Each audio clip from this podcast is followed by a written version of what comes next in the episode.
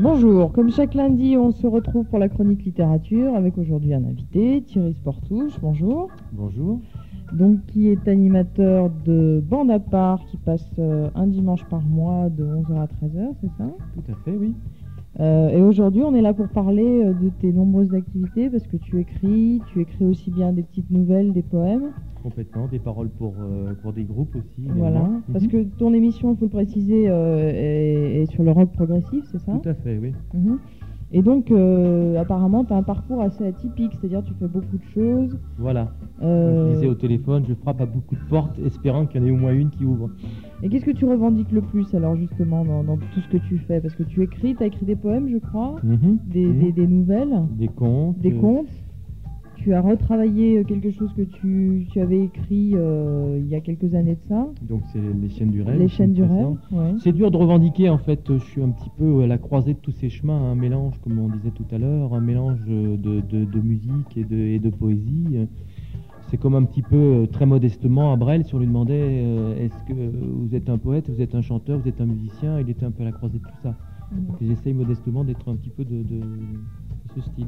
Alors justement, dans, l'écriture, puisque c'est ça qui nous intéresse, euh, comment tu fais pour passer d'un genre à l'autre? Parce qu'un poème, c'est pas la même écriture qu'un conte, c'est pas la même écriture que par exemple les chaînes du rêve, euh, qui est une sorte de petit récit en fait, un roman poétique comme c'est baptisé. Mhm. Euh, comment, comment tu arrives à passer comme ça d'un style à un autre Est-ce que c'est ta fantaisie qui, fait que, tu passes d'un genre à l'autre comme ça? Oui, c'est la fantaisie, c'est les besoins, c'est la demande. Bon, euh, il y a un groupe actuellement qui m'a demandé de- de- d'écrire des paroles, donc bon, ça va être automatiquement euh, le, poème ou les paroles. hein.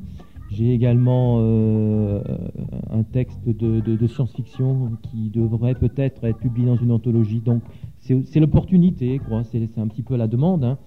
Et on passe de l'un à l'autre euh, en, en- en révisant à chaque fois les règles du genre, bien sûr. Mhm.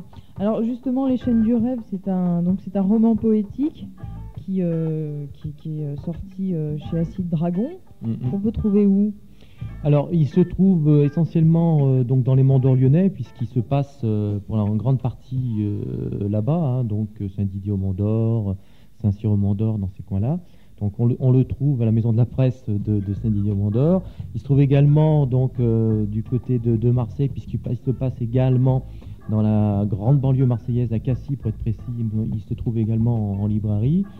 Et euh, pour ce qui est de Lyon, à la Proue, puisque Mhm. c'est des amis et que j'ai donc milité au sein de Hope, on en parlait tout à l'heure, donc je connais un petit peu le, le réseau des librairies.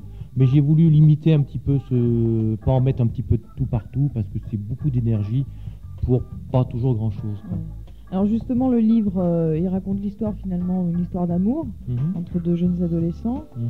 Euh, comment, pourquoi tu as voulu retravailler euh, ce, ce livre que tu avais écrit, donc déjà qui était déjà écrit, que tu as décidé de finalement de, de refaire en quelque sorte? C'est-à-dire tu as gardé la même veine mais en retravaillant un petit peu? Bah, parce que de toute façon, bon, comme tout un, un texte, c'est comme, c'est comme un petit peu aussi une sculpture, il faut toujours le polir, toujours revenir dessus pour l'affiner, etc. Et puis surtout parce qu'il y avait eu du temps qui s'était écoulé entre la conception et la première écriture et la publication. C'est-à-dire que j'ai eu, j'ai mûri, j'ai eu un peu l'expérience de, de- la publication, un certain recul, un certain regard. Donc j'ai voulu euh, enlever le, le- côté un petit peu trop naïf, un peu peut-être même gauche, tout en gardant quand même l'esprit et avoir un, un objet un petit peu plus peaufiné, un peu plus, un peu plus solide. Mais pourquoi pas écrire carrément à ce moment-là une autre histoire? Pourquoi pas garder le- le- l'histoire telle qu'elle était en l'état en fait Ouais. et écrire autre chose de complètement différent Ah bah j'ai d'autres, j'ai justement- d'autres, j'ai d'autres, euh, j'ai d'autres choses actuellement. J'ai un autre, euh, un autre bouquin qui devrait paraître, je pense, euh, début de l'année prochaine, qui est euh, carrément euh, différent de ça, puisque c'est un conte animalier, euh, nettement plus épais, illustré. euh, Pour euh, les enfants, dit-on, bon, euh, euh, en Grande-Bretagne, au pays anglo-saxon, tout ce qui est animalier, dans la lignée du vent dans les saules, a, a- a un audimat, je dirais, à une audience beaucoup plus, beaucoup plus large. Donc voilà, pour Mm. répondre un peu à ta question, je me Oui, suis, mais je pourquoi précisément avoir repris finalement cette histoire qui existait. Pourquoi l'avoir reprise? Est-ce qu'elle avait quelque chose, une Elle- importance elle- Ah oui, particulière? complètement, parce que Voilà, bon, ce que je voulais voilà, entendre. voilà. Oui, pour moi, c'est mes premiers pas. Il y a, euh, euh, on le disait en aparté euh, euh, avant l'émission, il y a effectivement un côté autobiographique qui est, qui est clair, même s'il n'y a pas que ça, et ça j'insiste, puisqu'il y a des personnages qui ont été complètement inventés qui n'existent pas. J'ai eu une brave dame de, Saint-Didier qui m'a téléphoné en disant mais j'ai pas connu ces personnes-là, etc. Donc il y a, y, a, y a, un côté, euh, c'est de la fiction, hein, c'est pas un récit, mais c'est vrai que c'était mes premiers pas et ça correspond effectivement à des souvenirs d'enfance. Hein. Mmh, donc c'était important pour toi de, de tout à fait, dessus. Tout à fait, oui. Alors justement, euh, quand on parlait de, ce plaisir que tu as d'écrire, tu me disais que là où, tu finalement tu trouvais le plus de, satisfaction, c'était peut-être dans l'écriture de, paroles pour des oui, groupes. Tout à fait. Parce que ça mélange à la fois la musique et euh, l'écriture. Tout à fait, tout à fait. De la musique avant toute chose, hein, disait Verlaine, et là je, je suis complètement, complètement d'accord. Et c'est pour moi le, mariage le, le, plus idyllique euh, entre, à croiser de ces deux chemins. La poésie aussi, quelque part, a, une forme de musicalité. Tout à fait. Qui alors, se passe de, musique, mais voilà. mais alors, si en plus on conjugue les deux, on arrive à des choses très très belles. C'est-à-dire que si la, poésie, si le texte lui-même est déjà sonore et qu'on lui, qu'on lui met une mélodie par-dessus, on arrive à quelque chose de, vraiment, vraiment subtil. Hein. Alors justement, on va marquer une pause musicale et euh, que je te laisse euh, présenter. Oui, j'ai apporté euh, parmi donc les, trois disques publiés à ce jour par votre humble serviteur, comme je dis à la radio. Donc j'ai apporté Anoxy. Bon, ceux qui écoutent l'émission ne seront pas du tout étonnés. Encore, dit-il. et donc un morceau qui s'appelle The Returning, donc qui aussi correspond à hum, qui, qui m'est assez proche parce que bon, c'était mes premiers pas au niveau de l'écriture en anglais et qui correspond au passage entre euh, la vie d'adolescent et l'état d'adulte. Donc il y a aussi euh, quelque chose, un clivage assez important. on écoute ça tout de suite.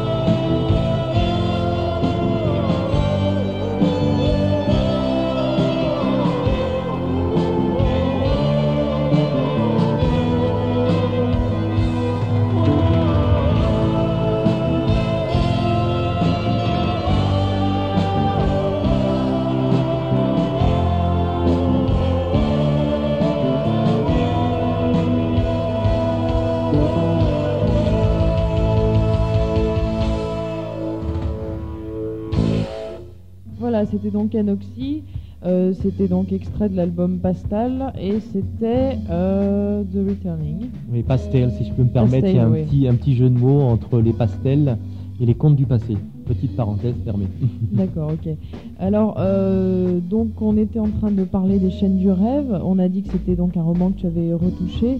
Euh, c'est finalement euh, bon une histoire d'amour comme, comme j'imagine on en vit beaucoup quand on, quand on est jeune. Oui, ou qu'on essaye d'imaginer qu'on aimerait bien vivre. c'est pour ça que justement, c'est vrai que dans, dans, dans, ce, dans ce petit récit, il y a une espèce de mélange entre un peu le rêve, la réalité. Complètement, c'est le titre d'ailleurs. C'est très fantaisiste. Hein. Oui, il y a beaucoup de fantaisie en tout cas. Voilà, c'est d'ailleurs le, le, la, clé est dans le titre, hein, les chaînes du rêve. Bon, il y a, cet arbre qui est au centre de ce roman, de ce roman d'amour qui est un peu le témoin de, l'amour entre Hervé et Béatrice, hein, les, deux, héros du, texte. Et en même temps, un jeu de mots, euh, justement, puisque c'est Hervé qui raconte, euh, qui nous conte cette histoire, il est enchaîné par ce rêve, c'est-à-dire la, chaîne, c'est-à-dire qu'il n'arrive plus à s'en sortir, on n'arrive plus à savoir si où est, le, où est la réalité, où est le rêve dans, dans, tout ça. Et on se rend compte un petit, mais on se rend compte à la fin du texte que le début est complètement tronqué, que le début est totalement faux. C'est-à-dire qu'on a été en, mené en bateau, entre guillemets, du début jusqu'à la fin arrive un peu à tourner dans, une boucle.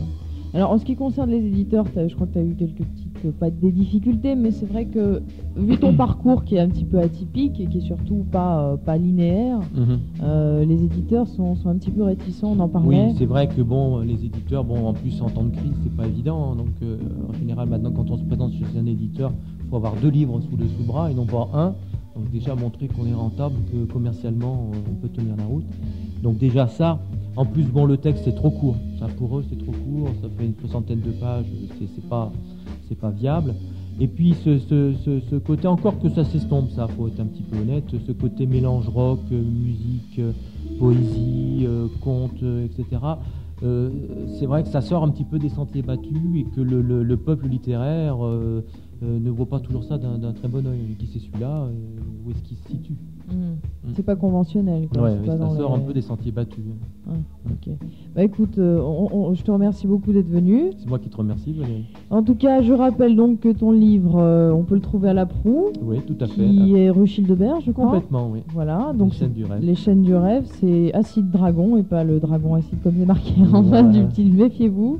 C'est le même auteur, donc c'est Thierry Sportouche. Et puis tu. tu on peut dire le prix aussi peut-être. Oui, 30 francs. C'est pas très cher. Hein, effectivement, donc, ça, ça, vaut le coup. Mm. Et puis tu as donc, euh, tu nous rappelles, je crois, un, autre livre dont tu nous as vaguement parlé. Voilà, qui devrait sortir quand? Tu sais à peu près ou ça s'appelle, euh, ça devrait sortir début de, l'année prochaine. Hein. donc euh, c'est un, roman, c'est un roman animalier et donc illustré donc par une personne qui donc a un certain talent puisqu'il a travaillé avec Okapi entre autres donc c'est déjà une référence hein. c'est de l'autre côté des nuages donc un roman avec des petits des petits des petites souris des petits chats habillés qui se font de la bagarre quoi hein. Hein, c'est plus un peu plus épais et dans la dans la grande tradition comme je disais tout à l'heure du vent dans les saules donc euh, ou de Winnie l'ourson pour euh, un petit peu situer les choses donc c'est contes animaliers euh, typiquement british bah écoute merci beaucoup c'est moi et puis, euh, eh bien, nous, on se retrouvera euh, très bientôt. Passez tous une bonne semaine et puis à bientôt. Bye bye.